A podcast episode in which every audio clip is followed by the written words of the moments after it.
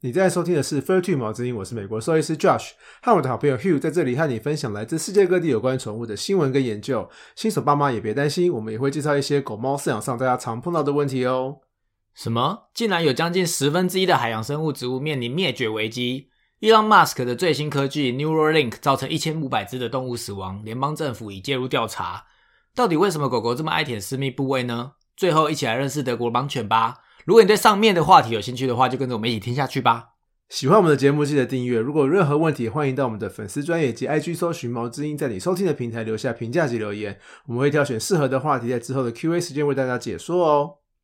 本集节目由猫咪 Amy 赞助直播，谢谢你持续的支持，让我们能够继续制作节目下去。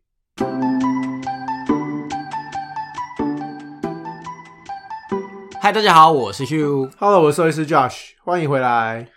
嗨，我们今天第一一开始要先来回复一下大家的留言，那大概也是没有大家啦，就是 要回复我们的这个呃猫咪 Amy，她有在我们 Mr. Bus 上面的 EP 八十八外星五四三宠物展后该注意的事上面有留言，他留言是如果是吉娃娃老狗牙齿已经无法咬断稍硬的食物。有适合又补充营养的零食吗？那这个我有去呃咨询我们的陈医师，那他是说这要看肾功能、肾指数有没有问题，因为冻干类是松松软软的，比较适合牙口不好的动物，但冻干是半生食，然后是纯肉，如果肾指数不好或有慢性发炎感染情形就不建议吃，那建议可以吃他们的南南鬼头刀鱼蛋，它手一捏就会碎掉，可以捏碎食物吃。鱼蛋也蛮营养的，但能不建议超过一天百分之十的热量哦。那其实最好还是可能要咨询兽医师是吗？对啊，还是要咨询，就是就是大概大概的一个概念。可是如果真的还是有疑虑，如果是肾功能不好的话，可能还是要去咨询兽医师，看问兽医师最最准，或者是你要去问那个外星变形猫的万能小编也是可以的。如果你在现场堵可以堵到它的话。其实，其实那个老老老年动物的狗狗啊、猫猫啊，其实是可以吃专门为老年动物出的饲料，其实就可以，它就可以补足它们所需要的营养。那假如真的他担心他牙齿不好的话，你可以买呃罐头、买湿粮，或者是你可以把干饲料泡温水泡软之后再给它吃。所以你说专门为老狗出，就是已经是让他们呃牙齿有问题的，不是不是，它它是让它营养是均衡的，就是它的因为每个不同年龄阶段需求的营养需求是不一样的。没有，可是我的意思是说，因为 Amy 她的提问是说，如果她牙齿无法咬断稍硬的食物，我觉得这个要分两个问题看。它第一个问题是牙齿不好，然后第二个问题是想要补充营养的食物。是，所以想要补充营养食物的话，其实就吃老狗老猫配方饲料就好了。对，那假如他担心他牙齿不好，那就是吃湿粮、吃罐头，嗯，或者是把干饲料泡软。了解，所以也是有别的方法。如果不是要补充零食的话，以正常的呃三餐还是有办法，有其他的呃解决的方法就对了。对对对对对。好哟，那再来是诶，我们有收到一个回响，就是之前我们有邀请过，就是呃实验室兽医陈玉慧兽医师来访问，然后他最近有呃跟我们 Josh 说，他被台湾兽医学会的平科大分部邀访去他们学校演讲，然后我是觉得与有荣焉啦，就是其实原来还有蛮多学生在听我们的嘛，才会被发现，很感动。我们有这个访问，他们就是听到我们节目的访问，然后就是邀陈玉慧兽医师去访问。那我只是想要说吼，就是我们平常都不知道啊，所以如果你有在听的学生，可以多多留言给我们知道你们在听，让我们互动一下，让我们更有动力，知道我们有这个使命感，要让你们继续听到这些更有趣的事情，对，或者是呃以后未来可以做的事情。那如果正在听的学生，已经在听的学生，你也可以告诉你的同学说，哎，可以来听一下，可以看到相报，可以在这边让我们得到一些你们想要的知识，然后可以分享给你的同学。那希望大家都可以有帮助。那再来就是我们要进入我们今天的第一则新闻是。我们今天第一则新闻是路透社跟 The Guardian 英国卫报十二月九号的新闻。那他讲的主要是最新的红皮书出来了。什么是红皮书？红皮书就是它是一个呃国际自然保护联盟 IUCN 出版的，然后它是专门针对全世界濒危物种所制作的一个红色名录。它一年会更新几次，所以是因为它的皮是红色，所以叫红皮书。它我不知道它有没有出，以前好像是真的是这样子，然后现在就是全部都是电子化了。所以它还是维持这个 red list red book，就维持红书红皮书这个事情。对，那他最新一期有说，就是呃，红皮书这一期物评估了十五万种物种，然后其中有四万多种面临呃灭绝的威胁，然后其中海洋物种大概占了啊，其中海洋物种大概评估了一万七千多种，然后其中一千五百多种面临灭绝，也就是说有将近十分之一的海洋生物植物面临呃灭绝的危机。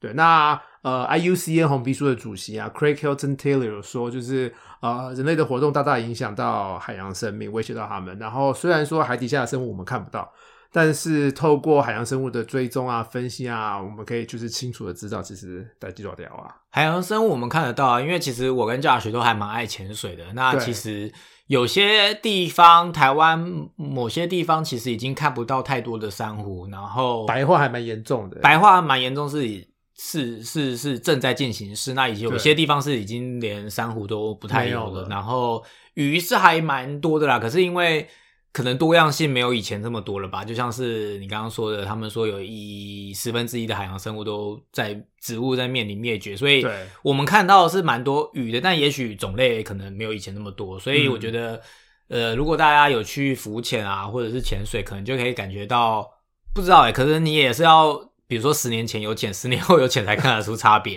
但我意思是说，就是教练，就是像潜水都会有教练，他就会说，哦，现在就是真的就是差很多。对啊，差很多啊！我们已经看不到，我们这个年纪已经看不到以前的光辉岁月了，所以我们要更好好的保存，不然我们下一代可能就看不到，呃，我们曾经看过的那些物种或者是珊瑚。对对，然后那个这红皮书也有说，就是如艮啊，它是其中一个处于易危的物种。那红皮书将物种分成九个级别，就是它也根据这些动物、植物呃树木的下降速度啊、物种的总数啊、它们地理分布啊，还有族群分散的程度作为分类，然后分九个，从无危就没有危险到近危、易危、濒危、极危、野外灭绝跟绝灭。然后还有另外两个是数据缺乏跟未评估，对，大概分九个等级。所以物种要就是除了无为以外，剩下八个等级都是有可能会那个灭绝。应该说除了无为，应该说除了无为、数据缺乏跟未评估，所以有一二三四五六，但有六个，哦，六种快要濒临为对，是灭绝危险的等级，对对对对对。卢更是不是就是传说中的美人鱼啊？哎、对你好厉害，你好厉害，你很棒。因为我就记得好像有传说，就是其实以前的人看到假设是呃的美人鱼，其实就是卢更，是吗？是这个意思吗？对，是对这样怎么讲比较好？因为它会它的尾巴就像海豚一样啊，然啊，后它就是像美人鱼的尾巴。然后以前人就是看到它在游泳的时候会抱着小孩或抱着东西物品，就很像呃呃美人鱼的样子，所以就把它取名叫美人鱼。哦，然后它是一个大型灰色的海洋哺乳类动物，叫杜杠。对啊，然后它在全球是属于易危的，但是在东非，就是东非洲东边，它只剩两百五十只，所以它在那个区域是属于极危。然后在澳洲东边的新克里多尼亚群岛，只剩不到九百只，然后也是属于濒危的状况。对，那他们为什么数量变少？就主要是因为食物变少，然后他们食物是海草嘛，然后海草因为石油啊、天然气的挖掘啊，还有矿场的开发越来越少，所以食物变少，它们数量也变少。所以以后就快要看不到美人鱼了。对啊，真的好可怜哦。而且他们的等级都是已经就是在三四个等级就要灭绝了，所以就是越来越少。其实两百五十只跟九百只听起来都超少的、欸，就是对啊感觉这种生物不应该是几百只，对，应该就是应该好几千、好几万只才对。对啊，就是所以听起来就是真的很危险，大家也不能大家，因为这其实就是一个人类的共业，因为石油、天然气的挖掘都是每个人都有使用，对啊，还有矿场的开发都是每个人都有使用，所以应该，唉，很很难难解决的一个环境习题啦。但是只是帮大家知道，就是这个这个现况这个现况。那还有什么吗？他还有评估鲍鱼，就是就是高级食物人人爱吃的鲍鱼。那他发现全世界其实有高达四十四 percent 的鲍鱼物种是面临灭绝的，然后海水温度过高是主要原因。可是鲍鱼是一有般养殖的对啊，一般人吃的是养殖的还是我也不知道，应该也有卖野生的吧？可能野生比较贵？因为我最近会去逛，就是美国的 market、亚洲的超、亚超跟外国超市 market，他们就有分野生的鲍鱼。对，就这样，他真的是他卖的野，就是有的会特别 label 说这是野生鲍鱼。对，所以就贵很多吗？就贵很多啊，对啊哦对啊，那就是大家就吃养殖的。如果想要吃鲍鱼的话，就吃养殖的，不要再吃野生的，因为野生已经快要没有了。对。然后另外一个他们评估的是柱状珊瑚，然后这个是在加勒比海的一个特殊珊瑚，然后它本来是一危而已，然后最近升级成极危，极度危险。那它主要是因为就是我们刚刚说的海洋温度升高啦、酸化啦，还有陆地的污染导致。然后他们从一九九零年开始评估，然后一九九零年到现在三十几年了，柱状珊瑚已经少了八十 percent。哇塞，八十超 percent 就是快要没有啦。对啊，就只剩二十 percent 而已。所以像是我跟教许都是热爱潜水的，最爱看的就是珊瑚啊。那对如果以后没有珊瑚礁，潜水到底要看什么？像是对诶、北海岸，像我之前考的潜水执照是在你是去龙洞考吗不是，是在东北角哦那个叫做八斗八斗子那附近。哦，我是在龙洞那边考的，对，八斗子那个叫什么啊？嗯，我忘记了，反正就是其实那个什么公园，朝境公园，朝境公园那边练习的。然后，嗯所以其实那边虽然说离台北市很近，但是那边的珊瑚其实也蛮漂亮，也是可以看到整面的珊瑚墙，然后就是非常彩色的。然后再来就是之前有去过蓝屿啊、绿岛啊，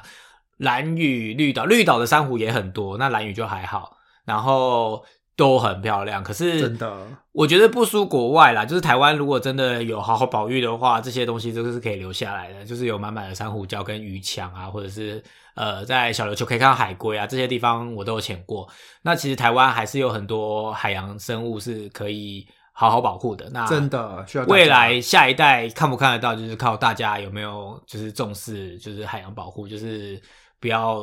乱丢垃圾啊或者什么的。这个讲的好，自己好 low，哦我就没有研究要怎么好好保护。可是我觉得就是呃，比如说你去、呃、去海边不要海边玩啊，不要擦那个。要擦海洋友善的防晒油，如果要擦的话，那如果没有必要的话，就最好是不要擦防晒油。那这是我唯一想到，呃，最对他们最大的危害。然后其他就是一些原本的环境保护，就是大家都应该要做到。对然后他们有说，就是这个红皮书为什么每年都要这么常常更新，就是希望大家可以重视物种多样性，要正视大家人类所造成的影响。然后这个红皮书啊，负责东非物种评估的 Ivan t r a z k 有说，就是他们希望增加非渔业的工作是一个很重要的环节。什么叫做非渔业的工作因？为像鱼在东非渔业的工作很多，大家都是捕鱼为生，捕海中生物来吃啊，来怎么样怎么样。那所以他们这个工作那么庞庞大，所以就会很多动物很多人去捕这些生物，那生物就会变少。所以他们增加一些非渔业相关的工作的话，这些鱼类就会不会少这么快，或者是海中生物就不会少那么快，去发展一些不同的经济创造经济的方法。我是没有要挑战它，可是这样子也是怪怪的，因为就是因为有需求才会有供给，所以吃这么多的渔产，所以才会有那么多人去捕啊。可是如果减少，好像从另外地方增加工作来机会，非渔业的工作机会，可是他还是想捕怎么办？就是人类还是想吃，吃供不应求，还是会被捕啊。所以其实就是大家要尽量吃养殖的吧，也许也是有帮助的啦。对啊，那还有什么吗？有啊，Evan 也有说，就是呃，规划这些儒艮的保护区很重要，因为他们除了保护他们本身之外，他们的生活环境也很重要，就是呃水质的注重啦，水草的注重啦，跟不要过度去猎捕那些共存的鱼类、虾类这些都很重要，所以规划保护区也很重要，去才能够维护这些芦根的数量。那我们今天第二则新闻是什么呢？今天第二则新闻啊，是来自路透社跟 Vox 十二月六号跟十二月十一的新闻。那他是说，Elon Musk 的新公司 Neuralink 在研究期间造成一千五百只动物死亡，然后美国的联邦政府已经介入调查了。那 Musk 是在二零一六年成立 Neuralink 这家公司的。这家公司是干嘛的？这家公司它是在做一个跟神经科技跟呃大脑机器界面的公司。那他的目标啊是想要植入大概硬币大小的电脑到病患的大脑中，然后这个电脑啊可以让渐冻人，就是有肌萎缩、脊髓侧化硬化症的，好难念啊！这个我再重念一次，这个渐冻人的疾病叫做肌萎缩性脊髓侧索硬化症。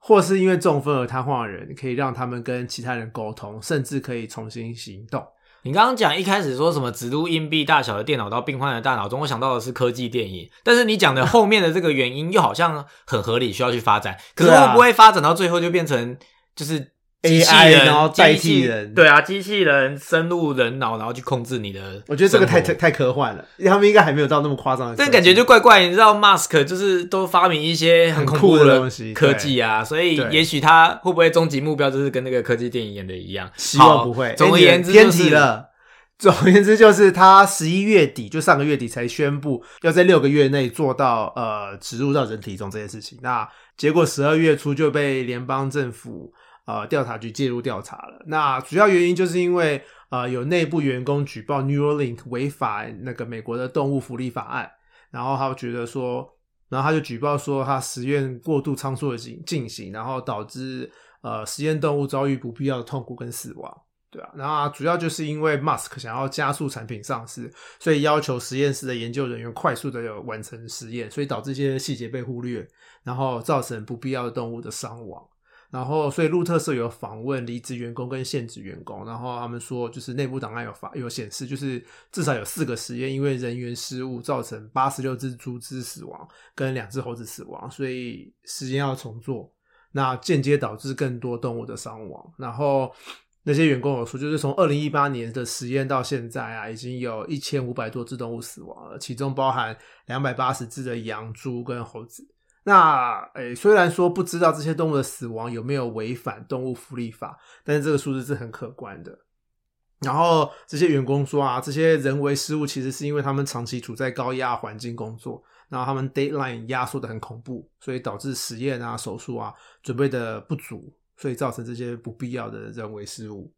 然后这些员工也有说，就是其实是 Musk 想要快速让商品上市，但是因为啊、呃这个产品是医疗相关产品嘛，所以有很多实验，动物实验要进行，然后但是高压的环境只会让动物遭受不必要的痛苦。听到这里，我两个想法，一个就是，诶，刚好我们刚刚开头也有讲到实验室兽医。其实我们之前访实验室兽医的时候说，就是如果要就是有引进实验动物的话，都要做一些什么有第三方机制在监督这一切。对啊对啊也就是说，理论上美国应该更严格，应该也有做这件事。然后为什么还会变成这么多的？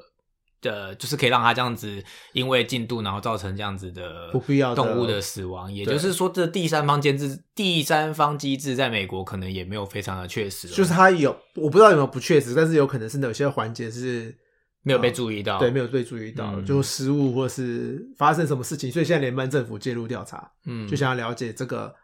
呃环节到底出错在哪里，导致这些动物的伤亡。如果有机会可以访问到美国的实验室的兽医，应该就可以解决我们的疑虑，就是在美国这样子的福利对动物福利的机制有没有好好的进行？嗯那第二个想到就是因为马马马斯克就是出了名的，就是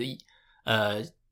就是什么基金风吗？就是他什么在各他，因为他现在有很多呃很旗下产业，很多就是抢先科技的一些东西。那我想，这种科技的东西应该就是要求快嘛，比方说它的电动车啊或者是 SpaceX 就是火箭啊，还有很多很多高科技的东西，它都是一定都是在抢速度。所以我之前有看过他的传记还是什么，反正他就是一个非常快快快快快快的人。但是这种东西遇到你知道，呃，生物生命好像就没有办法逼着他们快了，就是你可以压榨员工，但是你压榨动物就有动物福利的出现。虽然说压榨员工也不可以啊，因为员工也是人啦。但是我意思说，就是呃，我相信他一定是。就是根据这个新闻，我相信他应该是快速，只是本意是要让商品赶快上市，然后对让这个医疗可以帮助这些人。但是，对可是毕竟动物也是一个生命，就是还是要好好照顾。对。啊，路透社也有报道，另外一家公司叫 Synchron，它是 Neuralink 的竞争对手。那它是在二零一六年成立的，然后它也是想要开发可以植入大脑的电脑，但是它的目标没有 Neuralink 这么大。它主要目标是让中风的人可以用思考的方式打字。对，然后它是在二零二一年的时候，就是去年的时候获得美国 FDA 的许可进入呃人体试验，然后在实验过程中，就是动物实验过程中只有八十只羊死亡而已。对，那呃，所以这两个数据其实差很多，因为 Neuralink 到现在报道是一千五百多只，但是 Synchron 它的竞争对手就只有八十只羊死亡。听起来就像是他发现了这个商机，但是你看他是呃，Mask Mask 是二零一八年开始实验，然后这个竞争对手是二零一六年，也就是说他慢人家两年，又想要超过人家，所以就所以才会加速速进行吧。我觉得这就是一个。呃，想要赢过竞争对手，这是我们只是用那个看我们的文章或者看新闻，然后去逻辑判断的。但总而言之，就是看起来其怪怪的实听起来这件事有人做是非常感人的。你看，其实蛮多中风的人，他们就是下半辈子就需要被长期照护，其实是对呃受伤者以及照顾者都是蛮大的煎熬。那如果、有个科技让他们可以这种新的科技让他们可以思考，感觉是会为很多人造成福利。可是对相对的在研发的时候，还是要照还是要照顾到动物的福利才行，不是只是为了就是这个科技，然后就是去呃让这些动物受到伤害。嗯，对，那未来如果这边目前调查还在进进行嘛，所以对应该是如果之后有更新，我们在新闻节目再跟大家说喽。没错没错。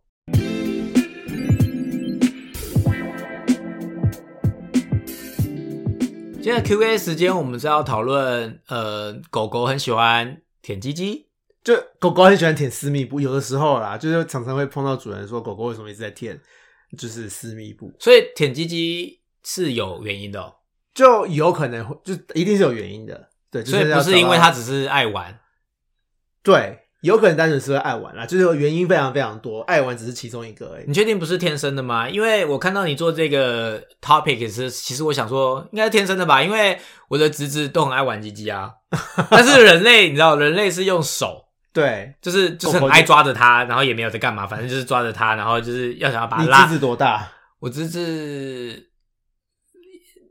就是每一个侄子小时候可能都有，但是现在五岁的小时候，还是一岁两岁婴幼儿？现在是那个两岁的，他就是会一直、哦好像他的那个可以拉超长的，我就不知道。哦，它 就是好像都不会痛的一样，所以我以为也是天生的。那所以呃，狗狗它是为什么？狗狗其实公狗跟母狗都会舔私密部，对，那狗狗就是舔鸡鸡嘛，母狗就是舔自己的外阴部。那呃，原因其实很多，但是一般来说，尿尿完为了清洁稍微舔几下是可以接受的。那什么时候是主人需要注意的呢？就是呃，像鸡鸡啊，或是外阴部啊，或是肛门红肿的时候，或是私密部位长痘痘了，或是它们私密部位的皮肤颜色变了，变黑啦，或是结痂。有时候狗狗尿不出来，它们也会想要舔私密部。对，那要是它们尿尿次数变多啦，或是尿量变少啦，或是尿尿的味道变得很重，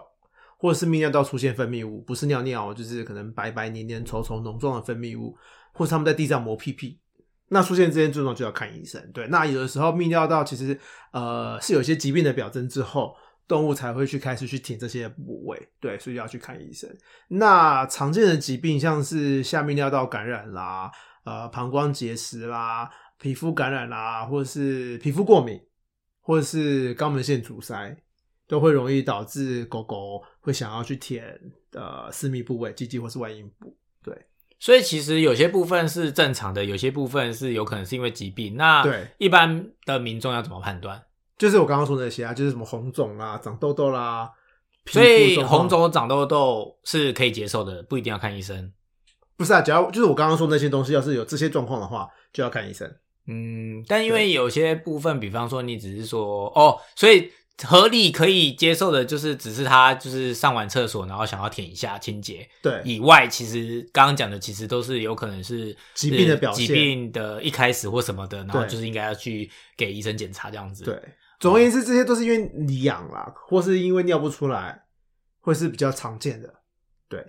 所以就是只要你发现他在舔，然后那附近的皮肤看起来怪怪的，或是尿尿状态怪了变了，就要去看医生。所以这样讲的是现象，但疾病就是你刚刚讲的，有可能这些现象的原因主因其实是有些疾病是需要去给兽医师看判断才可以知道，呃，要怎么解决这个疾病，才可以解决后来的现象，然后才可以解决去填呃私私密处的这个问题。对对对对对所以希望对大家有帮助。如果真的不确定，就去看医生，那就是最好的解答。对，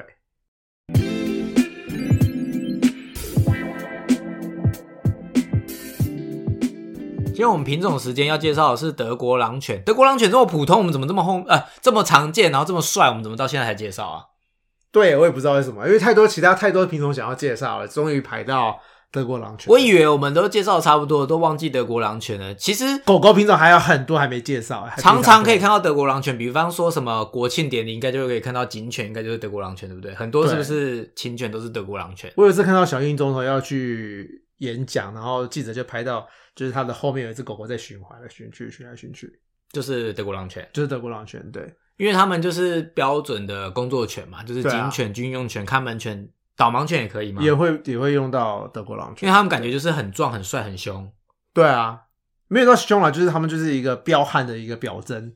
就看起来就是你知道很适合当这些工作。对，那德国狼犬的英文是 German Shepherd，那它的英文直翻其实是德国牧羊犬，因为 Shepherd 就是牧羊犬。对，那他的工作实在是太多，因为他现在是好用的工作犬嘛，大家都忘了这个品种在一开始其实是牧羊用的。为什么它英文是牧羊犬，但到时候翻成中文变成狼犬？那你要问翻译的人哦，所以它有什么跟狼有关的吗？为什么？就是长得像狼而已吧。哦，因为它长得像狼。就很多这种比较偏原始的物狗种都长得蛮像狼的啊、像你看什么哈士奇啦、雪橇犬啦、萨摩耶啦，这些都是嘴脸，就是他们的鼻吻部比较长，然后耳朵尖尖的，就是要像他们的祖先狼。对，所以我觉得是因为这样子，所以把德国狼犬取为德国狼。然后它颜色又偏向狼，就对了。嗯，对，颜色也还蛮像狼的，对啊。好，那我现在讲一下德国狼犬的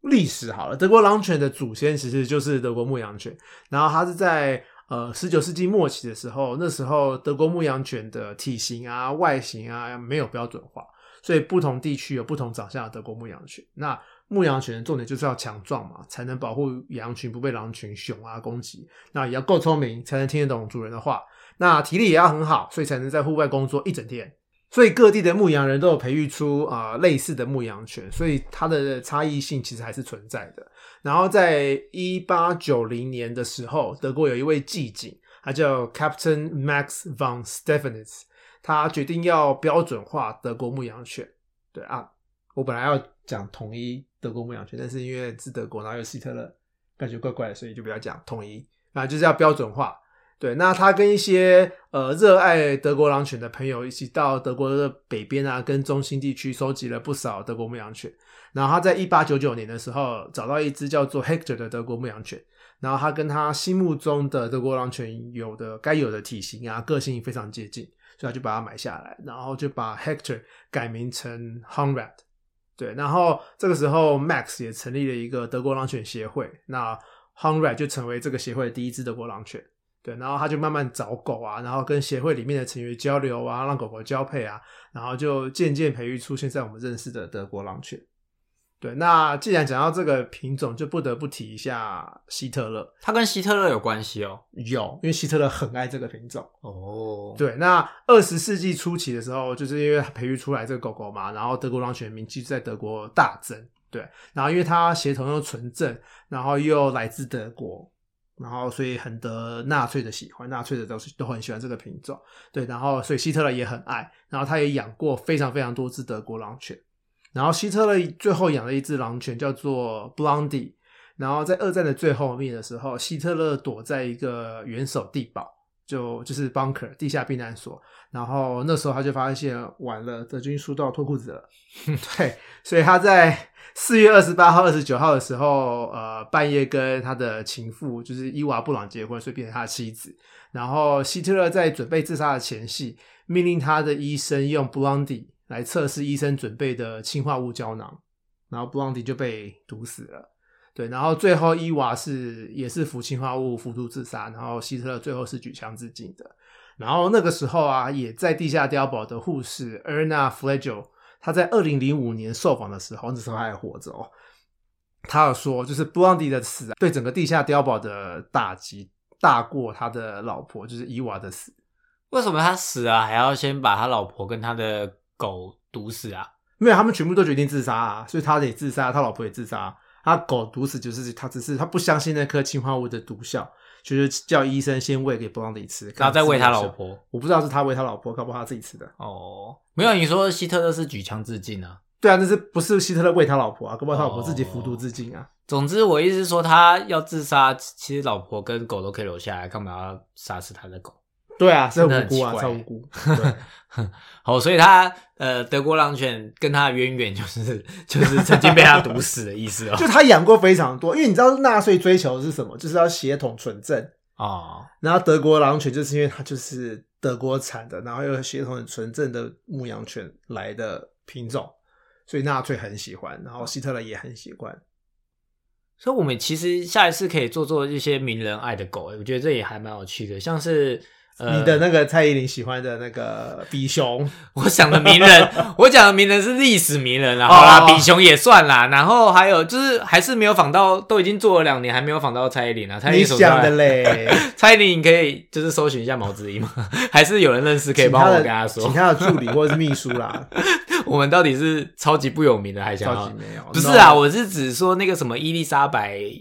就是女皇的哦，柯基，对他都是养了柯基嘛，他就是钟情于柯基，所以我就觉得每个历史人物好像都有钟情的呃动物，也蛮有趣的。像之前说呃中国是不是爱北京北京犬，对对啊，所以我觉得这也蛮有趣啊。如果有机会，也可以做做看这样子的专题。可以。那你要介绍一下它的外形啊、个性之类的吗？好啊，就是它的外形，它就是偏中大型的狗狗。那它身高可以到五十五到六十五公分，体重大概二十二到四十公斤。然后它是双层的毛啊，一层保暖，一层就是然后防水啊之类的，然后会掉毛，掉的很夸张。它的毛色主要是有三种啊，就是黄毛黑背，或是全黑，或是红棕色为主。它的个性来说，就是你知道很聪明，所以才可以当工作犬。然后它很勇敢，警觉性也很高，忠心度也非常非常高。然后它也很喜欢人，然后也适合小朋友，但是它比较容易跟其他宠物处不来。所以家里已经有其他宠物，然后要再带一只德国狼犬回家的话，要要就是他们的相处要好好的注意一下。对，然后因为它很聪明嘛，所以非常需要训练。不，然后它不是一个适合初学者的品种，然后它的活动力算高，所以需要适度的运动，不能就让它赖在家里。所以呃，比较没有心思照顾，或者是比较没有办法去训练狗的，其实不能养太聪明的狗。对啊、因为他有精力或者是有脑力想要发挥，没有人陪伴或者什么的，其实会更容易出 trouble，就是更容易捣蛋之类的。对，他会就会转而变得在家里很有具有破坏性，就会咬破你的沙发啦，咬烂你的玩具、你的东西、你的电脑啦、你的垃圾啦。他就是要精力没地方发挥，就会发挥在家里。所以其实有些人会说：“哎呀，这个狗好皮呀、它不适合我啊。”其实不是哦，其实是你没有挑到没有挑到属于你的生活形态的呃品种，对，就是就是他们这样子活力充沛，但是你没有办法陪它。比方说一个呃已经退休的老人，然后想要的养德国狼犬，其实就算不适合，对，就是会造成呃他你没有办法陪伴他，然后他也无处可发，反而就让你觉得他在捣蛋或什么之类的。那其实不是他皮，而是你的生活形态跟他的需求是不合、对啊不符合的。因为他很聪明，所以你训练好，也许他就不皮，然后很乖，然后很忠心、很勇敢，对还可以保护你之类的。对对对。那他们有什么疾病需要注意的吗？它的疾病最主要其实跟之之前讲过的大狗差不多，就是呃狗狗的髋关节发育不良。我们之前在八十五集讲过的黄金啊，还有二十六集讲过的拉拉，都讲过类似的疾病。那髋关节不良、发育不良，大概就是其实就是骨盆加上大腿骨组成髋关节嘛。那它们没有同步生长，所以整个关节会松松的。那长大之后就容易出现退化性关节炎。那髋关节发育不良，通常都是从小就开始发展了，但是要等到有关节炎之后才会有症状，所以可能要好几年之后都已经成犬了，才会出现症状。那他们就会出现容易出现后脚跛脚啊、软脚啊，容易打滑啦，不愿意上下楼梯啦，或是趴下去睡觉的时候站起来会有点困难。对，那年轻的时候可以提早去给兽医师评估，看有没有髋关节不良的状况，所以提早发现可以提早治疗。对，然后预防恶化。那治疗方面就是饮食一定要均衡，然后千万不要吃小型犬的饲料，大型犬就是要吃大型犬的饲料，尤其是在成长阶段。对，一定要吃他们专门吃的饲料，就是他们的钙磷比才会正确。然后也不要年轻的时候也不要乱吃营养品，就吃他们的饲料就 OK 了。然后三四个月大前尽量不要太常常上下楼梯。对，然后看髋关节发育不良严重程度，有的是可以吃消炎药，可以吃关节保养品的，那是可以做复健的。那呃严重的话就是要做手术，然后还要复健才行。总之，髋翻髋关节发育不良，其实我们已经讲了好多次，每次都有帮大家复习。是只要讲到大型犬，就可能会有这样的现象。对但是要注意的、要治疗的、要呃注意的事项，其实也都一样。那就是再跟大家复习一次。总之就是你一定要注意这些事情，才不会造成后续更多的问题，就是他对没有办法好好走路，或者是没有办法爬楼梯脚啊，对对对。对就是也是蛮辛苦的，然后要就是照顾他这样子。那再来还有什么要注意的吗？另外一个是我要额外补充的，就是呃，我太因为在美国很常很常碰到德国狼犬，然后偶尔会碰到德国狼犬有外耳炎的状况，就是耳朵发炎。那我碰过的十只狼犬里面有十一只不喜欢被碰耳朵，对，所以我在这边要宣导大家，就是呃，你在养德国狼犬的时候，一定要常常去揉它的耳朵，常常跟它玩，然后让它知道玩耳朵会有零食吃，会被主人夸奖。对啊，因为我碰过的所有德国狼犬，只要是来接受外耳炎的，没有一只是愿意乖乖接受治疗的。对他们都会想要杀死我，都很恐怖。所以我常常需要为了治疗他们的耳朵，必须要镇静或是麻醉，我才能够看到耳朵里面，才能够亲耳朵，才能治疗耳朵。对，有的时候是连主人在家里都无法碰到狗狗的耳朵。所以这个意思不是容他们容易有外耳炎，而是他们不愿意被碰耳朵，所以要做一些训练，就像是对，当他们发生外耳炎的时候，就会很难去治疗。就是从小可能就要训练，就是如果你是养狼犬的话，德国狼犬的话，就从小要训练跟它让它的耳朵是可以被碰触的，以免到时候需要治疗的时候却没有办法好好的治疗，就还要接受镇静才能检查。对，而且它不是不是摸耳朵尖端而已哦，不是这样轻轻摸，是要去揉它的耳朵根部。耳朵根部有一小块肌肉，要去揉那个位置，让它习惯是整个耳朵被揉嗯，才行。所以就是，如果养德国狼犬的人，要记得从小就先。之前我们好像有讲过类似，就是在治疗前可以先让他们习惯某些事情，让他们到时候治疗的时候动作啊什么什么的，不会不会觉得紧张或者焦虑。就像我之前看那个什么 Disney Plus 的那个什么，好像呃就那个动物急诊室那个长颈鹿还是大象要做啊，长颈鹿要做什么检查？嗯所以他们在检查前的不知道多久就开始训练他进去那个检查地方习惯，让他觉得这是日常在呃做的一件事之后，他就会呃习惯这件事情，然后到时候就不会紧张或什么的，然后导致这个治疗没有办法进行。那意思是一样，就是呃家里的狗啊或猫啊也都可以做一些呃预呃。去医院前可以先预先做，比如说摸他的哪里哪里哪里，对对对然后哪边都可以被摸，才不会到医院很紧张。那让他知道这是呃很正常的一件事，可以被摸，可以被玩。这其实跟我侄女很像，就是我弟的女儿那时候大概两三岁吧，然后就是小朋友定期都要打针啊，所以我弟在家里就准备一些医儿童的呃医疗玩具，就是有针筒啊、听诊器啊，所以他三不五时就会拿拿那个打针针打架的打针筒，就戳他女儿的手臂跟大腿，说我们要打针哦，叮叮叮，然后就跟他女儿玩啊，就会逗她笑啦，给她吃饼干啦，什么跟她玩，所以他女儿打针是不会哭的。那宠物需要拿针筒每天叮叮叮吗？是我们没有这样建议啊，可是你好像也没碰过，但是我觉得玩耳朵比较重要。总而言之，就是如果每个人家里有小孩的人的小孩，应该家里都有一套就是看医生设备，然后可以长期训练。那狗的话，呃，就是宠物的话，也是可以做一些这样子的训练，类似的类似的呃摸耳朵、摸哪里的训练，然后让他们知道这样子是正常的。哦，就像摸手摸脚，就是摸狗狗的手跟它的脚，就可以让它习惯以后剪指甲一样。嗯，就是要从小训练才可以养成这个好习惯。对，那希望今天的节目对大家有帮助。我们今天的节目就到这边啦，我们就下次再见喽，拜拜拜